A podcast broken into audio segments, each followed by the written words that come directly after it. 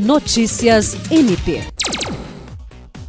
O Procurador-Geral de Justiça Danilo Lovisaro do Nascimento instituiu nesta terça-feira o Grupo de Trabalho na Defesa dos Direitos das Pessoas com Transtorno Autista.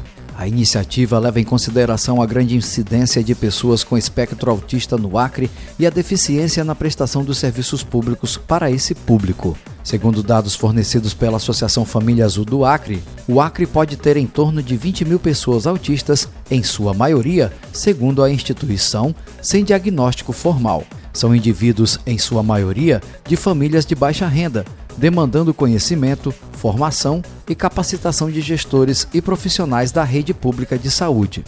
Segundo o Procurador-Geral de Justiça, a iniciativa é uma resposta do Ministério Público a uma demanda social trazida à instituição pelas próprias famílias e movimentos em defesa de pessoas autistas, como o SOS Autistas do Acre. Jean Oliveira, para a Agência de Notícias do Ministério Público do Estado do Acre.